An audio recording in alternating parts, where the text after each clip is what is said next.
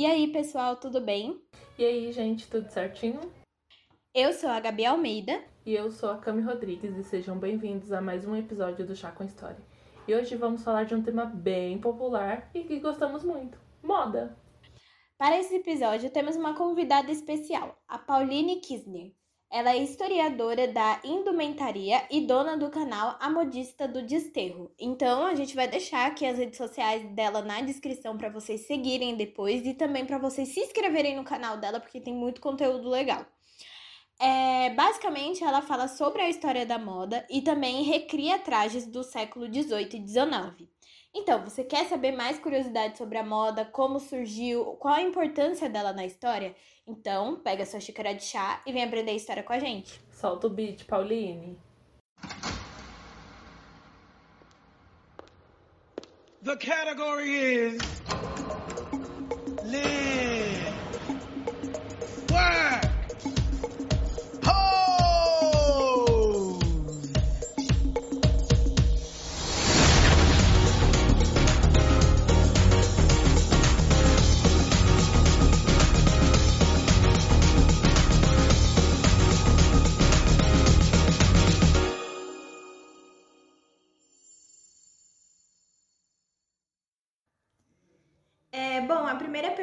Paulina, é se você pode falar um pouquinho sobre o seu trabalho, né? É, desde quando você é, fala sobre moda, sobre a história da moda e também seu trabalho no Instagram. Meninas, faz uns quase 12 anos que eu estou é, brincando nesse parquinho. E eu basicamente comecei a, a, costurar porque 12 anos atrás foi a época que teve o boom dos piqueniques vitorianos no Brasil. E eu queria participar do evento, só tinha em Curitiba e em São Paulo, então, ah, beleza, vou organizar um por aqui. Foi inteligente da minha parte? Não foi. Eu sabia o que eu estava fazendo? Não. Mas eu queria porque queria a tal da roupa. Minha mãe, que é filha de costureira, foi lá com toda boa vontade, fez. Eu estava me achando maravilhosa do dia do evento. Mas aí depois eu ficava olhando as fotos e comparando com o que rolava em outras partes do, do mundo. Aí ficava aquela sensação assim, parece que eu tô fantasiada. Como se fosse a festa de Halloween. Não é esse o efeito que eu quero ainda. E aí eu descobri que para poder conseguir o efeito de caramba, sair da máquina do tempo agora, ou lá tardes, é, simplesmente eu precisava fazer as roupas de uma outra maneira. Além dos materiais, eu tinha que usar as mesmas modelagens e as mesmas técnicas de construção do período que eu queria representar. E aí foi que eu comecei a que eu comecei a estudar mais a fundo a parte de história da moda e a parte prática, que é de construção das roupas mesmo, né? E eu gosto muito de é, tentar entender especificamente é, os sentidos da roupa, porque a gente vive com roupa e acessórios o tempo todo, mas na correria do dia a dia a gente não não para para se ligar muito no, no que que, a, no que que a nossa roupa, o que que os nossos acessórios, nossa maquiagem, o que que isso fala para o mundo sobre a gente. E quais são as relações que esses objetos têm com a época em que a gente está vivendo. Porque não é só uma calça jeans que você vai lá e compra por, sei lá, 35 reais numa loja popular. Você tem todo um sistema de produção, a gente tem questões culturais, nós temos representações do que, que é masculino, do que, que é feminino. E eu gosto de estudar isso também. E eu gosto de usar umas roupas da hora também. E aproveitando que a gente fala, tá falando sobre o seu trabalho, que você recria looks antigos, qual é a dificuldade que você tem em fazer a roupa? É difícil achar o tecido? Como recriar essa essa técnica, né, que nem você falou, é, é mais complicado? Como é que você faz para estudar essa parte? Agora, depois desses tanto, de tantos anos nessa indústria vital, eu já tenho as minhas referências mais ou menos organizadas. Então, hoje eu já consigo saber quando eu quero pegar uma época específica, vamos supor 1870, eu já vou, eu já sei direto em qual livro eu tenho que ir, qual é o nome da peça que eu tenho que procurar. É, mas o mais difícil para mim são os materiais, porque a gente não tem acesso ao mesmo tipo de material que existe no exterior, então basicamente a gente se vira. E de uma forma geral, o tecido é uma coisa muito cara no Brasil ainda. Mesmo os tecidos sintéticos, eu gostaria de poder fazer as coisas com materiais que não tivessem plástico na composição, mas por enquanto o porquinho não está permitindo. E é, falando sobre o seu trabalho, né, que você traz essa retomada dos outros séculos, a gente tá vendo uma retomada muito grande, principalmente das épocas dos anos 80, 90 e até mesmo a volta dos espartilhos, né, que tá ficando muito famoso agora. É, por que que isso acontece, né? Por que tem esse vai e vem da moda, tipo, daqui a pouco some, daqui 10 anos ou 5 anos aparece de novo, na sua opinião?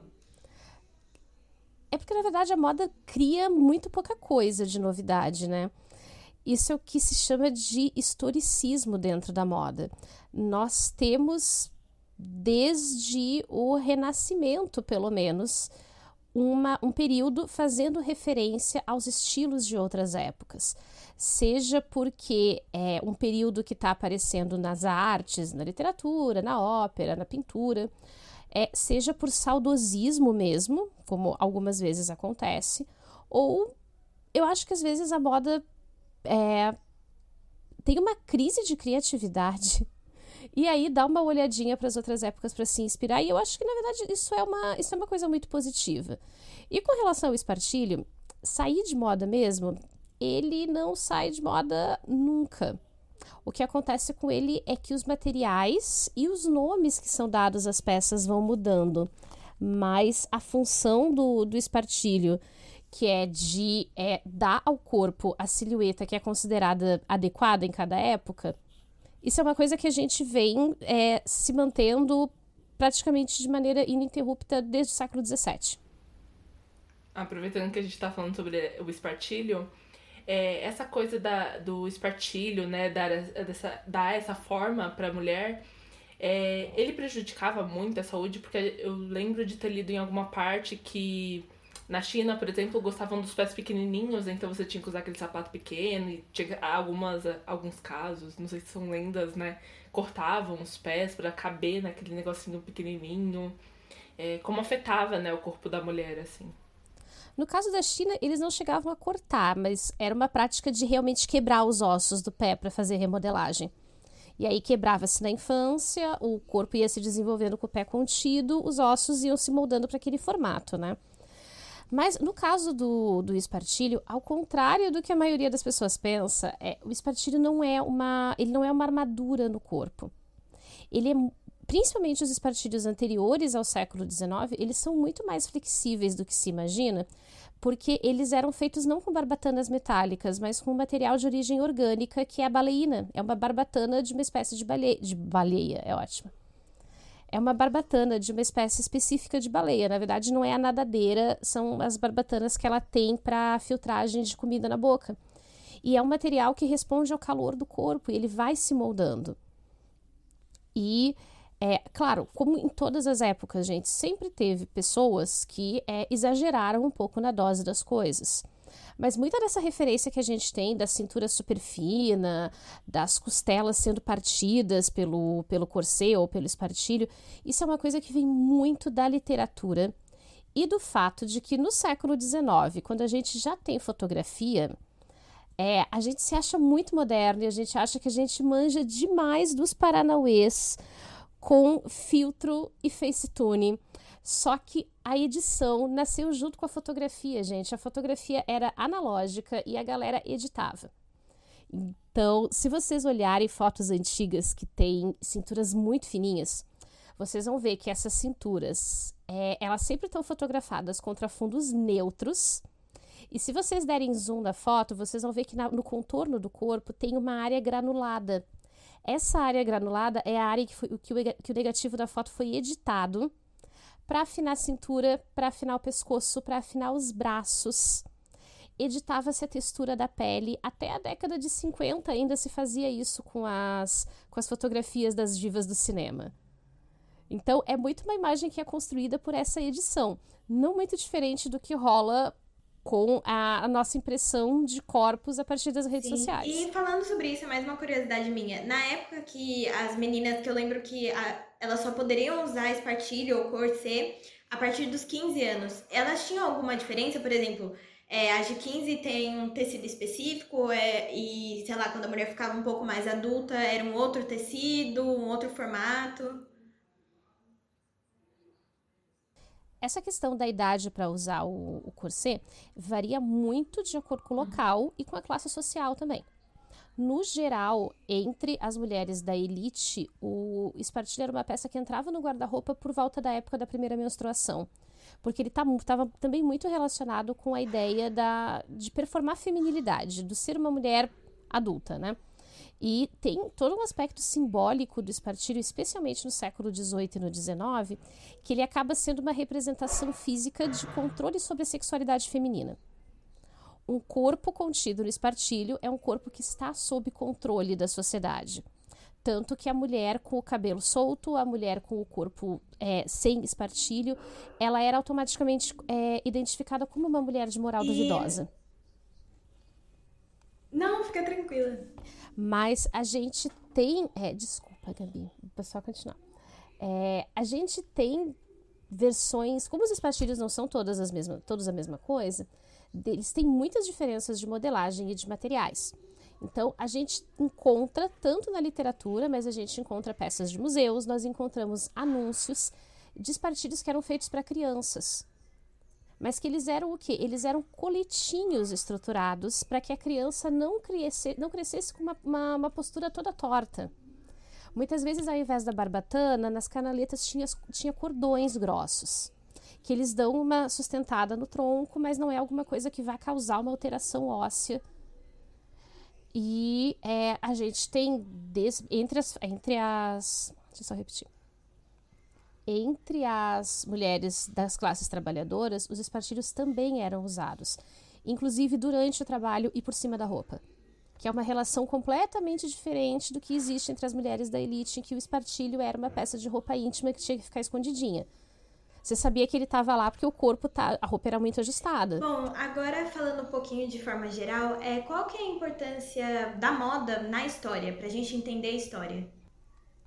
Eu acho que a moda é uma ótima ferramenta para a gente entender ou conhecer um pouco. É, eu vou repetir a frase, tá? É, eu acho que a moda é uma excelente ferramenta para que a gente possa visualizar como é que questões mais amplas de política, de economia, de organização da sociedade afetavam o dia a dia das pessoas. Principalmente quando a gente estuda história na escola, que é aquele negócio estudamos contextos imensos, né? Nós estudamos, é, estudamos revolução industrial. E aí estuda-se aquilo de uma maneira muito geral. Mas a moda é uma das, das, das ferramentas que permite a gente ver como é que isso podia afetar o cotidiano das pessoas. Eu vou dar um exemplo para vocês. É, vocês têm previsão de quando sai esse, esse podcast? É sexta que vem. Sexta. Tá. Não, só para tomar cuidado para não queimar a pauta, para eu não tá passar na frente do vídeo. Tá, porque senão eu ia falar bobagem agora, mas é, deixa eu reformular aqui o pensamento. Por conta da Revolução Industrial no século XIX, a gente tem uma grande quantidade de trabalhadores que saem do campo e vão para cidades industriais na Europa. Gera todos aqueles problemas de infraestrutura que a gente é, ensina e que a gente estuda na, na escola mas isso afeta muito a maneira como as pessoas se vestiam. Porque no campo as pessoas criavam as suas ovelhas, elas plantavam as, o seu linho, elas podiam produzir os seus tecidos em casa e fazer as suas roupas. Na cidade não tem mais como as pessoas fazerem isso. Então elas começam a ter que comprar roupas. Então elas vão comprar tecidos ou elas vão ter que comprar roupas prontas, depender de doações, de brechós, que a gente se acha super moderno com brechó, mas não é por aí. Brechó salvava. É, antes de Brechó ser uma coisa moderna e, e chique, ela era, o Brechó era um salvador de vidas da, da população pobre mesmo. E rola no século XIX, por causa disso, uma, um abandono do linho como a principal fibra usada nas roupas das pessoas. E as pessoas começam a usar algodão. No século XIX, roupa de algodão era roupa de pobre, porque o algodão era mais barato de fabricar os tecidos. Agora, por que, que o tecido de algodão era mais barato? Porque o tecido de algodão que a Inglaterra fabricava utilizava matéria-prima vinda do continente americano, algodão produzido nas grandes fazendas operadas por mão de obra escrava. Por isso que ele era mais barato do que o linho europeu. E aí as pessoas começam a usar tecidos cada vez mais baratos, tecidos que não eram seguros em termos de pigmento, que eram altamente inflamáveis, como é o caso da flanelete, que é um tecido que vai ser desenvolvido nos anos 1880 e tudo isso está afetando o dia a dia das pessoas, mas está conectado com esses eventos que são maiores. Na real, daria para a gente estender esse raciocínio para a cultura material de uma forma geral. É, você que está nos ouvindo agora, você provavelmente está nos ouvindo no celular. E este celular no qual você está nos ouvindo, ele só está na sua mão porque você está vivendo aqui no Brasil em 2021. Em qualquer outra época, você não teria as condições de um contexto político, de um contexto econômico que te permitissem ter esse objeto na mão. Então, esse objeto acaba sendo, sim, um símbolo que ajuda a entender é, ou a materializar a época que a gente está vivendo. É, e aproveitando esse seu pensamento, a, a moda tem muito a ver também com essa questão da. se, adaptar à, à sociedade, né? Então você acredita que com o passar do tempo a moda se adaptou é, a como a mulher é vista também, né? Porque antes a, a roupa ela não era feita de uma forma mais confortável, pelo menos para as mulheres da elite, né? Era para ela parecer uma boneca, essa tem essa coisa de, ser intocável, assim, ser um prêmio bonito para o homem apresentar. Então você acha que ela foi se organizando que nem as mulheres começaram a poder usar calça, a não ter, não ter que usar tanto espartilho mais apertado e, e tudo mais? Por um lado, é, quando a sociedade começa a mudar as ideias de gênero, do que, que é aceitável para homens e mulheres, a gente tem sim uma mudança muito grande nas roupas. Mas tem um outro. Claro, entram roupas mais confortáveis, menos restritivas, menos volume. Mas, por outro lado, tem uma coisa que acontece que eu acho que todos to, eu vou colocar assim, a todos nós aqui que nos identificamos como, como gênero feminino, principalmente de gênero feminino, já passamos. Qual foi a última vez que vocês compraram uma roupa numa loja que ela serviu perfeitamente no corpo de vocês? Nossa, eu acho que é muito difícil isso acontecer. Prova para quem é mais jovem, provavelmente nunca. Porque ou ela passa uma calça, ela passa no bumbum e ela fica frouxa na cintura, ou ela encaixa do bumbum, mas ela, ela não passa direito na coxa. É a blusa que fica boa no busto, mas ela não fica boa no braço, porque a nossa herança portuguesa nos dá braços gordinhos. Sempre tem alguma coisa que não fica bom. Aí o que, que a gente faz? A gente compra roupa elástica. Sim. Sim. Zero crítica a legging, tá? legging é vida. Mas é essa mudança toda que a gente teve de papéis de gênero que acabaram impactando a, o modo como a, a gente pensa a roupa feminina, a gente também tem uma mudança aí na questão da produção. Porque quando as roupas passam a ser produzidas de forma massiva, o que a gente chama de preta-porter, pronto para vestir, você já tira da arara direto para colocar no seu corpo. Se criaram esses padrões de tamanho e os nossos corpos não podem ser padronizados. Então, é, tem uma coisa, uma das poucas coisas da, da moda de, outra, de outros séculos que eu, eu, eu gostei de trazer para minha para minha vida é a questão do sob medida. Porque pequenos ajustes que a gente faz, é, saber fazer esses pequenos ajustes são coisas que te dão uma liberdade de ter uma roupa que realmente encaixa no teu corpo. Porque a gente inverteu a lógica da roupa. Durante a maior parte da história da humanidade, a roupa é que tinha que se adaptar ao corpo humano. E de uns tempos para cá, a gente é ficamos ao contrário. O nosso corpo é que tem que ser padronizado para entrar numa roupa. E eu acho que isso é uma coisa bastante perversa. É muito, né, que a gente acaba tendo que entrar no padrão da beleza pré-estabelecido. Eu nunca, nunca vou conseguir entrar, tipo, numa loja Forever 21, essas fast fashion mesmo. Porque meu corpo não é aquele. Eu, não entro num 34, sei lá, desde que eu tenho 12 anos. Exatamente, é sobre eu acho que eu, eu acho que eu nunca entrei no 34 da minha, na minha vida, então eu te entendo. É, oficialmente, o meu manequim é ele seria um 44B pela tabela da, da BNT. Eu estou entre 44 e 46. Tem loja que calça jeans pra mim tem que ser 50. Gente, eu tenho um metro e meio de altura não tem a mínima possibilidade de eu ter um quadril para usar 50. Não, não tem. É muito maluco. A gente tenta sempre estar tá entrando nesses moldes e não vai acontecer. Ou a calça fica muito comprida na perna, não entra. É muito louco. É, a única maneira de a gente caber é a gente virar uma Kardashian, né, gente? A gente se plastifica toda. Aquela roupa de latex que a Kim Kardashian usou. É. Confia no processo e vai. Sim. E o pior é que esse negócio da calça que você comentou é uma coisa que eu sofro muito, porque eu tenho quadris largos, né? Então, se eu compro uma calça 38, vai ficar apertado na coxa, mas vai ficar ótima na, na cintura. Aí se eu pego uma 40, fica frouxo na, na perna e ótimo na cintura.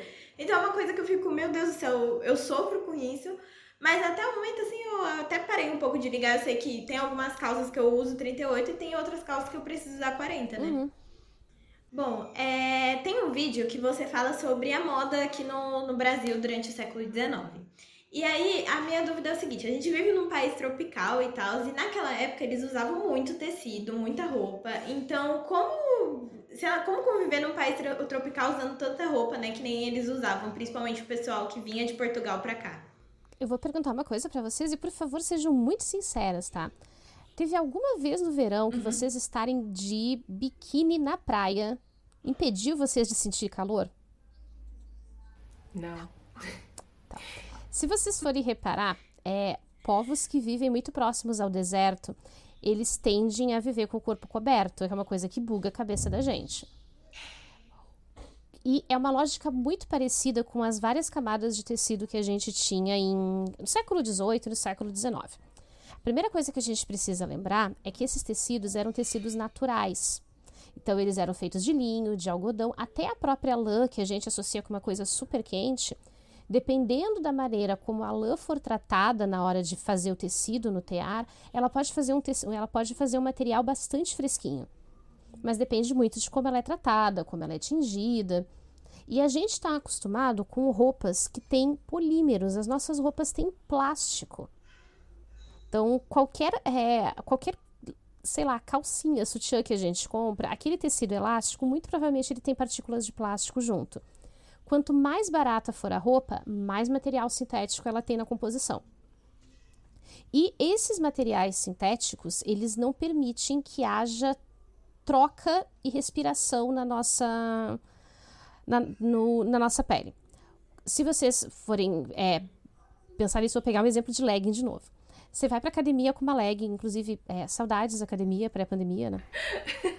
Mas se você faz exercício físico com uma legging, ela é flexível para você fazer os exercícios. Mas quando a gente chega em casa, o suor está empapado debaixo da calça. Porque como ela é um tecido sintético, a trama dela não permite que o suor da nossa pele evapore. Ele fica retido e ele não seca, porque ela também não permite troca de temperatura com o exterior.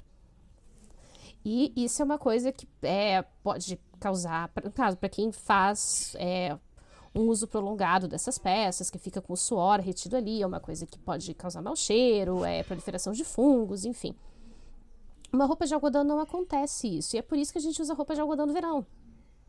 Que a roupa de algodão, ela deixa o ar entrar, mas ela não deixa o nosso suor evaporar completamente.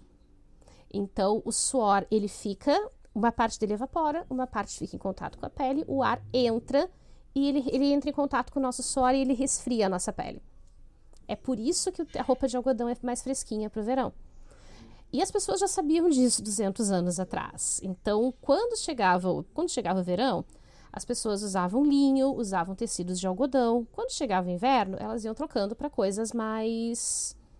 para tecidos um pouco mais pesados. E boa parte da lógica de cobrir o corpo com várias camadas estava relacionado à ideia de é, que talvez alguns de vocês já tenham ouvido, não pega vento frio nas costas, porque senão você vai ficar doente, menino. De achar que as doenças entravam no corpo através da pele, uma outra ideia de como as doenças se, as doenças se espalhavam. E também a ideia de proteger a pele contra o sol, porque não tinha protetor solar. Então, chapéus, aquelas luvas que deixam só os dedos de fora, aqueles chales escondendo o decote também tem a ver com a preservação da pele. Se pensa pegar a queimadura no Rio de Janeiro, 45 graus na sombra, em sei lá, 1730, sem nenhuma loçãozinha pós-sol, gente. E tem que confiar só no gelzinho de babosa depois? Não, né? É muito isso, né? Mas é, é, é, muito diferente pensar dessa forma, né? Porque a gente se acha muito pra frente, muito é, tecnológico. A gente fala assim, não, mas tanta roupa. Sim. Mas agora faz todo sentido. Sim. Faz muito sentido. Não, e ó, eu vou dividir uma experiência com vocês. É, como eu falei no começo, eu gosto de usar roupinhas da hora. No mundo antes da pandemia, eu fazia algumas ações educativas aqui na Grande Florianópolis. É, passeios para as fortalezas, que são os nossos fortes do século XVIII, caminhadas no centro histórico. Então, às vezes era janeiro e eu estava com quase todas as camadas de uma roupa do século XVIII ou do século XIX. Sentia calor? Sim, mas não era nem mais nem menos calor do que eu sentiria com qualquer outra roupa moderna. A única diferença é que eu sabia que eu não ia que eu não ia ficar queimada. Inclusive teve uma vez que eu resolvi assim, ó, não, eu vou arriscar. Eu vou ficar sem protetor solar porque eu quero ver se vai me proteger mesmo. Eu só esqueci que uma parte do meu pescoço não estava protegido. Aí ficou a Poline toda de uma cor só e a base do pescoço vermelhinha. Ficou lindo só que não. Então tem uma lógica, tem uma lógica por trás da roupa. O pessoal não era tolo, as pessoas não faziam as coisas só porque era o que todo mundo fazia. Não, tem uma razão na, uma razão por trás desse, desses raciocínios. Sim, eu lembrei agora de. Eu não sei se você já assistiu é, Eye. Sim. Que é uma. É, então, que tem um episódio que o cara não gosta de tomar banho e aí o Ten vai e busca um tecido que ele possa, tipo, usar sem problema algum, em comparação aos nossos que você falou, né, que tem plástico. E o dele seria mais tranquilo. Ele fala, ó, você pode ficar sem tomar banho por dias, assim, a roupa não uhum. vai chegar a feder ou alguma coisa do tipo e vai deixar você confortável, né? Então é uma coisa interessante, porque eu nunca tinha pensado nisso também. A gente tem que avisar isso para essas celebridades de Hollywood que estão na empolgação do não preciso tomar banho, né? elas estão muito empolgadas, elas estão se revelando demais, eu tô um pouco preocupada. Sim. Inclusive, eu quero ver agora quem é que vai pra internet dizer que antigamente as pessoas eram muito porcas. Você tem aí, ó Tá. Até o Terry Crews dizendo que se você não está suando, você não precisa tomar banho. Amigo, amigo. Tá um pouco complicado. Deixa eu te é, Exatamente, coisa. é tipo o pai da, das crianças falando assim, então, é, quando começar a feder a gente vai dar banho. eu fiquei muito preocupada. Não, e depois as pessoas se perguntam, nossa, mas como surgiu tal doença? Aí então, gente, Coronavírus tá mandando abraços, né? Nossa, uhum. Tá muito. É, é assim que se dissemina. Você quer, uma, você quer uma epidemia? Você quer a pandemia altamente mortal? Porque é assim que você consegue uma pandemia altamente mortal. Pois é. Sim. E agora que a gente falou dessa. Da, das pessoas né, com mais dinheiro, pensando na, nas roupas, quando a gente olha para alta costura, a gente lembra desse status social. Mas quando a elite ela começa a dar importância para as roupas, né? Porque a gente entende que a roupa é para todo mundo, mas quando é a alta costura surge assim para a elite, ela fala assim: eu estar com essa roupa vai demonstrar o meu status. Então, vamos, vamos por partes. É, o que a gente chama de alta costura é um fenômeno do século XIX. Para uma roupa ser considerada alta costura, ela tem que ela tem algumas algumas características que ela tem que ter a respeito das técnicas que são usadas para finalizar a roupa, especialmente costura à mão. Ela pode utilizar máquina de costura, mas os acabamentos dela têm que ser feitos à mão, ela tem que usar um determinado tipo de material, não é, ela usa materiais de ponta. Então, esse fenômeno da alta costura, ele é do século XIX. Só que dar importância para a roupa como ferramenta de se diferenciar grupos sociais, isso é uma coisa que você encontra no Egito, você encontra isso na Mesopotâmia, Grécia, Roma. Então, é um fenômeno muito antigo de a roupa ser usada para diferenciar grupos sociais. O que acontece é que no finalzinho da Idade Média, começa a se desenvolver uma ideia de moda como expressão de individualidade, porque até então ela era uma expressão mais de você pertencer a um determinado grupo social. E aí, a partir da Revolução Francesa, lá no finalzinho do século XVIII, é que se estabelece essa ideia da moda como uma expressão de individualidade. Você pode seguir a tendência, mas você vai incluir coisas que servem para expressar quem você é, é, o que você pensa, as coisas que você gosta e até o seu péssimo estado de humor num determinado dia. É, a próxima pergunta é so, tá ligada à maquiagem, né? A gente viu também que você fez um vídeo falando sobre maquiagem E a gente queria saber é, quando a maquiagem e a moda elas começaram a meio que andar juntas, né? Porque a gente sabe que tem momentos assim que a moda tá acompanhando ali, tanto a roupa e a maquiagem estão andando juntas, às vezes não. E a gente queria saber o porquê. E quando começou, né? A gente tem. A maquiagem ela é um negócio que ela tem uns momentos que ela entra na moda, tem outros momentos que ela sai. Mas é, ali no século XVIII, nos anos 1700, a gente tem aquele momento da maquiagem com a pele mais branca, com muito blush, aquelas pintinhas no rosto, e que era uma maquiagem utilizada por homens e mulheres na mesma medida, não tinha nem diferença de maquiagem masculina e feminina.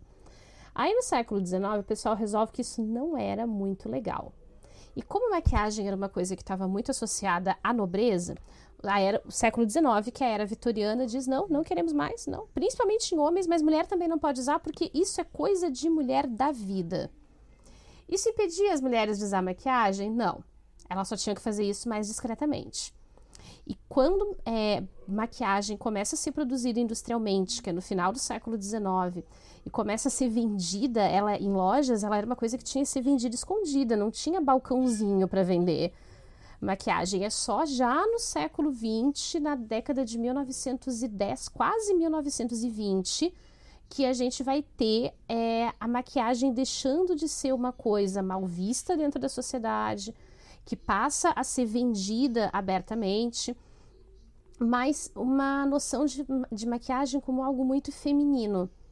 O homem só usa maquiagem se for do teatro, porque ele está interpretando um personagem, mas a masculinidade real não usa maquiagem porque isso é coisa de mulher. E aí, agora que a gente está querendo começar a desconstruir essas coisas, né? É, e a, o homem, ele ainda tem que ser um homem mais artístico também. Ele não é uhum. o, o, o, do dia a dia, assim, uhum. ah, tipo, pô, tô com uma olheira. Não, eu gosto de sombra, gosto de blush. É muito homem. Vou passar um corretivo nessa cara, né, amiga? É, você acha que eu acordo cedo pra fazer mais, a maquiagem mais cedo e você não? E aí? Mas é muito isso, tá muito ligado. É, é o homem artístico no, Hoje em dia a gente uhum. até consegue ver, tem até propagandas com homens, né, fazendo. Eu acho que é da MAC, Avon. Você já tem um homem como propaganda da uhum. maquiagem também. Sim. E é uma coisa que a gente até tinha visto quando o homem é muito arrumado, ou tipo, passa muito, sei lá, perfume, alguma coisa, aí existe o metrosexual, que é completamente diferente, assim, não, não se encaixa, porque ele gosta de se cuidar e tudo mais. É, metrosexual foi o nome bonito que deram a homens com que atingem o padrão mínimo de higiene, né? E autocuidado. é. é. Exato, é, é. Eu lembro que criticaram muito o Cristiano Ronaldo, porque ele sempre tava com a sobrancelha feita. Aliás, invejo, porque preciso fazer a minha. Ele tá sempre com a sobrancelha. Não, menina, isso é uma coisa que dá uma raiva terrível, porque você vê aqueles maquiadores, tipo Andy Rodrigues. O cabelo é perfeito por causa da testosterona. A sobrancelha é maravilhosa, até a barba do cara é bonita. Sim, é muito. E aí tô eu aqui, uma batata bem arrumada. é, eu fico, gente, passou um, um, sabão de coco no cabelo, ele tá maravilhoso. É. A testosterona é uma desgraça, né? Porque os caras têm o cabelo que fica uma Barbie, gente. Quer ver metaleiro, que desgraça que é. Eles, eles passam óleo diesel e cerveja no cabelo e o cabelo continua bonito. Continua. E a gente gastando rios de dinheiro com um creminho para hidratar. Olha, pelo menos. Passa um creme errado, já tá tudo quebrado. Pelo menos eu dei essa sorte. O meu cabelo gosta de coisa barata. Se eu Ai, boto coisa. Ah, nem tinta cara eu posso usar nele. Porque eu andei usando tinta cara para mudar a cor e ficou uma porcaria. Então, meu cabelo gosta de palmolive, gosta de óleo de coco. Tá ótimo assim. Ele acompanha o, o status, né?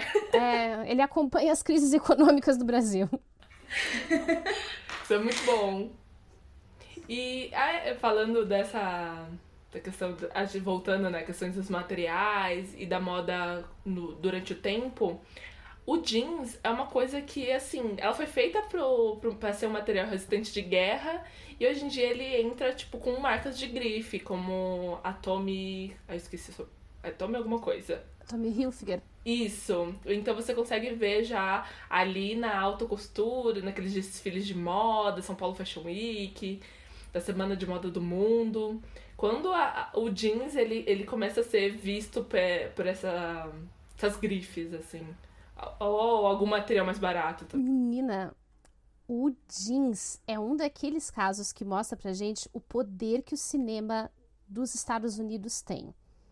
Porque o jeans era roupa de trabalhadores, principalmente mineradores, trabalhadores da é, trabalhadores das docas, dos portos, né? Até que na década de 1950, peraí, deixa eu só confirmar. Zambi? Ah, não, achei que estava desocupado. O, o Juventude Transviada do, do James Dean é década de 50, né? Tá, obrigada. Falhou aqui, eu consulto a minha enciclopédia. É, da década de 50, lança-se o filme Juventude Transviada com o James Dean. E aí o James Dean aparece, James Dean lindo, maravilhoso, boy lixo, chave de cadeia total, mas enfim. É, aparece lá o James Dean de calça jeans, com a camiseta com uma modelagem mais sequinha e a jaqueta de couro. E aí isso vira a febre entre os jovens. E aí é quando as, as grifes começam a acordar para o fato de que dava para transformar o jeans, que é um material muito barato de ser produzido, transformar isso em roupas com um valor social maior e atingir esse público jovem. É mais ou menos nessa época que a indústria cultural está descobrindo que adolescentes e jovens adultos são um público em potencial com uma capacidade muito grande de consumo.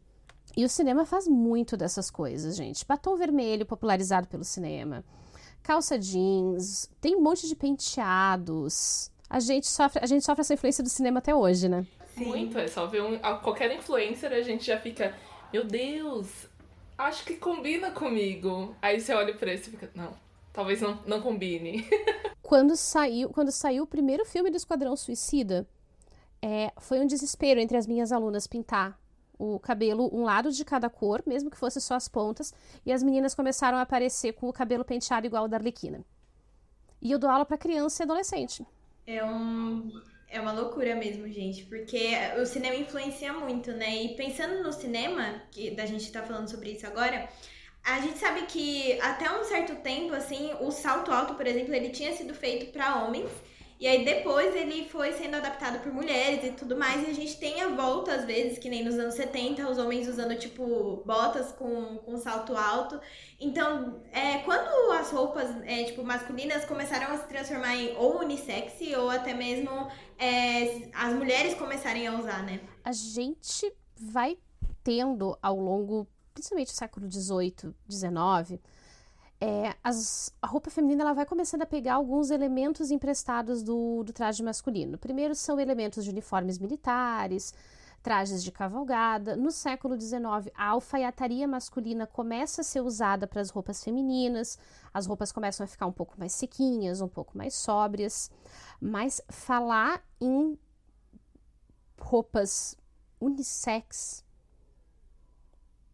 eu acho que é uma coisa, eu, eu acho que é uma coisa muito complicada de é, bater o martelo em cima disso, porque a gente tem momentos em que determinadas peças passam a ser usadas pelos dois gêneros. A gente tem a introdução da calça da calça, da, da calça comprida, mas se a gente for observar, é muito mais fácil, é muito mais socialmente aceito as mulheres se é, apropriarem de elementos do guarda-roupa masculino do que o contrário. Nós nos apropriamos da alfaiataria, incorporamos as calças, incorporamos os terninhos, mas os homens não incorporaram as saias. É, você tem em alguns trajes tradicionais, sei lá, é, em alguns momentos o homem usa uma toga é, ou a, aquela saia escocesa, esqueci o nome. Kilt. Kilt. É, então ela é uma, é uma coisa bem específica, um momento bem específico uhum. para ele usar em vez uhum. de incorporar no dia a dia como as mulheres fizeram, né? E, Pauline, você acha que isso é, é possível um dia, sei lá, eles começarem a incorporar e realmente, tipo, quebrar esse tabu e falar, não, agora eu uso saia, posso usar vestido e coisa do tipo? Eu acredito que com o passar do tempo a gente realmente caminhe para quebrar um pouco mais desses estereótipos de gênero no, na, hora da, na hora das roupas. Eu acho que algumas marcas, que eu não vou citar porque não somos pagas para isso, algumas marcas começaram a produzir é, coleções sem gênero, a gênero.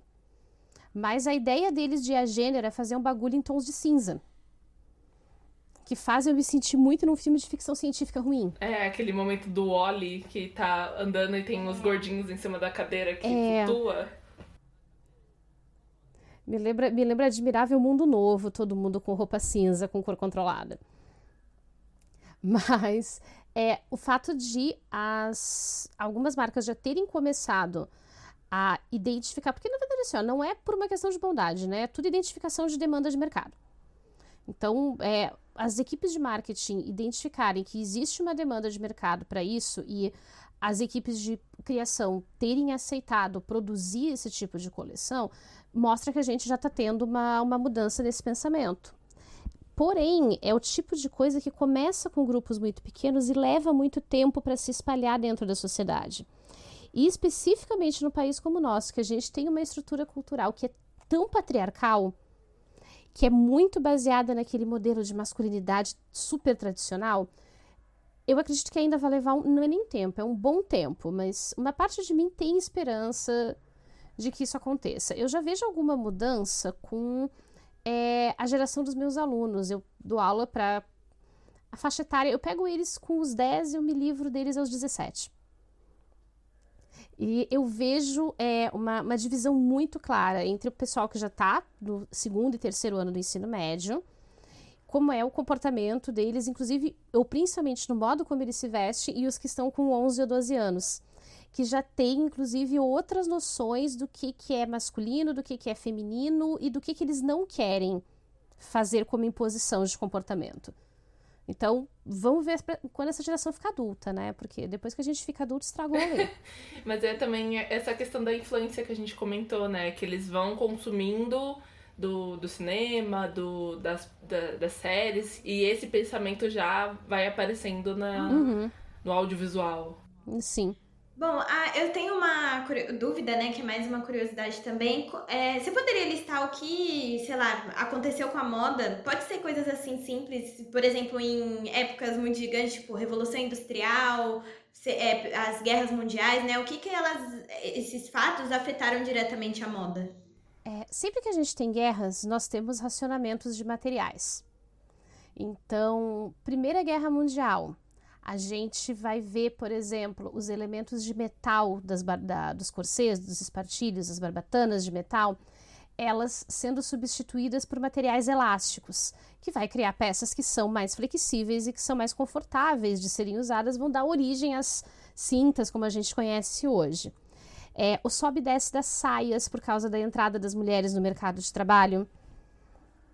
O fato de que as roupas elas vão ficando mais sequinhas em momentos de guerra e de crises econômicas, porque elas refletem essa necessidade de poupar os materiais. Criação de novos materiais, que é uma coisa que esses conflitos sempre acabam trazendo. Mas é muito difícil fazer uma lista de tudo porque são coisas imensas. É muita Sim, coisa. Principalmente que é vários acontecimentos. Sim. Sim. E você perguntou para a pessoa errada, porque se deixar eu vou ficar quatro horas aqui falando sobre isso. sobre isso. ah, mas tá ótimo, deu pra, pra pegar bastante. Cami, você tem mais alguma pergunta, curiosidade que você queria tirar? Ah, eu, era mais a, a modelagem, a, essa volta, né, da, da, da moda, assim, a, essas tendências e se a gente caminha para uma coisa sempre mais básica, minimalista. Eu lembro que a gente estava muito nisso até o ano passado e aí agora tá muito colorido de novo, assim.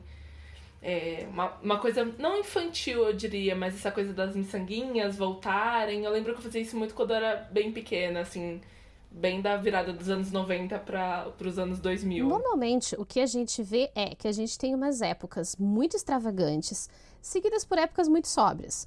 A gente teve os anos 80, neon, lindo, maravilhoso.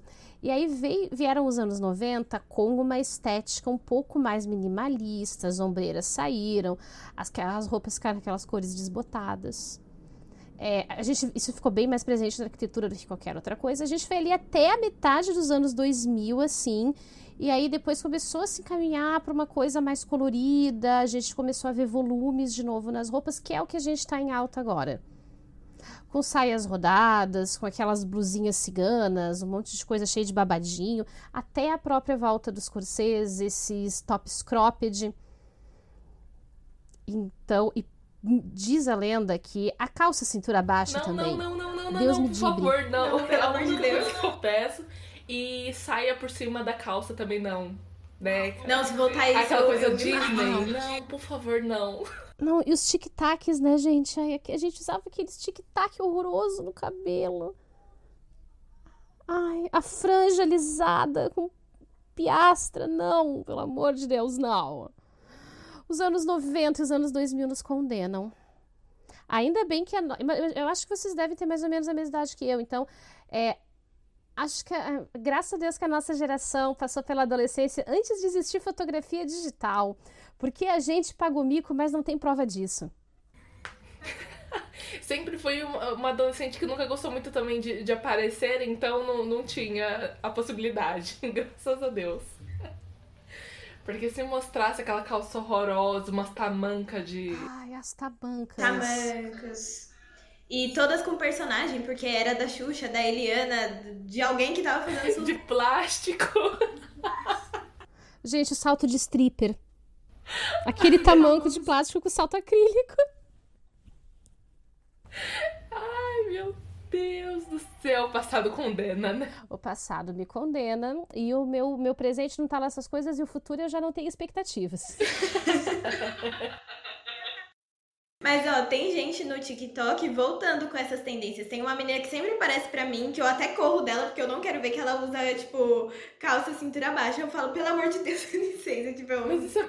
Não, calça cintura baixa é feia para todo mundo. Não fica bonito em ninguém. Não. Mesmo se você não, for. Pior que ela usa Só muito. fica bonito pro cirurgião plástico e para quem vai vender espartilho para tirar a cintura dupla e para quem vai vender creme milagroso daqui a uns 10 anos, quando a o quadril tiver com a cintura deformada. Gente, é tecido adiposo. A gente não bota pressão em tecido adiposo.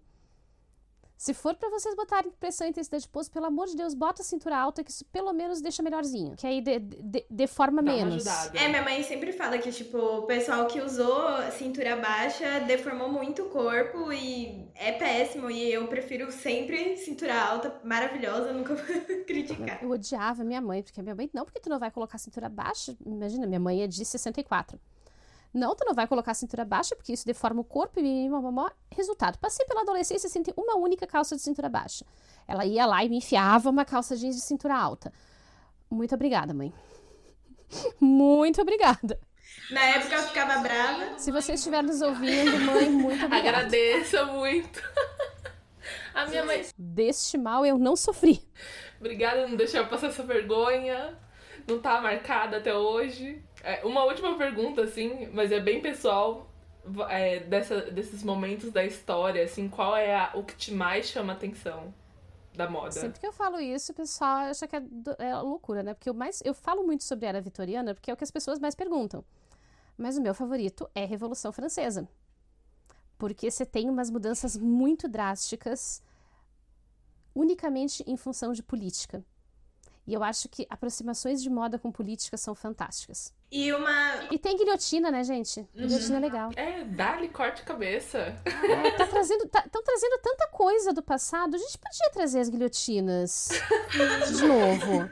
Gente, deu o aviso de cinco minutos aqui, tá? Mas aí eu só queria fazer uma pergunta super rápida, mas assim, é, quais são, sei lá, tipo, é, é, estilistas que você gosta bastante, assim, que você fala, nossa, eu amo essa roupa, sei lá, até esses modos agora, tipo, sei lá, sei lá, não sei se você gosta de Gucci, Versace ou alguma coisa do tipo. Gente, eu não acompanho absolutamente nada de grife, nada de estilista. Eu sou uma pessoa muito away dessas coisas. Muito, muito away mesmo. É, eu faço uma ressalva pro Alexander McQueen, porque foi um, do, um, dos poucos estilistas que eu realmente acompanhei. Tem horror a Chanel, Chanel nazista, antissemita e uma péssima patroa. Lê as, as histórias, assim, com funcionários. Complicado. Não, não. então, não. Complicado. Mas, enfim, é isso, Cami. Você quer falar mais alguma coisa? Perguntar mais alguma não, não temos mais tempo, né? Vamos aos cinco minutos. Mas, já. Paulinho, eu queria muito agradecer por você ter topado participar aqui com a gente, separar esse tempinho seu no sábado para conversar. Foi muito incrível. Muito obrigada de verdade. É, o episódio vai ficar disponível sexta que vem, então assim que tiver pronto a gente manda para você poder divulgar, divulgar, escutar também certinho. Muito obrigada. Gente, eu que agradeço, eu que agradeço pelo convite. Eu sou arroz de festa, chamando eu tô aí, entendeu? Adoro gravar um podcast. Então vamos convidar mais vezes. Mais vezes. Chamando, estamos aí. Muito obrigada mesmo, viu? Gente, mais uma vez eu que agradeço. É... E se a gente tiver um tempinho, só queria convidar quem estiver nos ouvindo para ir lá me stalkear nas redes sociais. Vocês me encontram nas redes sociais como a modista do desterro. Inclusive, arroba a modista do desterro no Instagram e no TikTok é Tia Modista no Twitter e vocês me encontram no YouTube também, que é o meu, meu canal principal de conteúdo, como a Modista do Desterro. Maravilhoso, muito obrigada, viu? Vamos deixar todos os links aqui para facilitar depois. Obrigada. obrigada. Sim. Obrigada mesmo, Pauline. Um beijo. Beijo, gente. Até a próxima. Tchau, tchau. Um beijo. Walk a mile, serve it ancient city style. Talk it out, babble on. Battle for your life, Babylon. That's gossip. What you on? Money don't talk. Riff that song. Gossip. Babble on. Battle for your life. Babylon.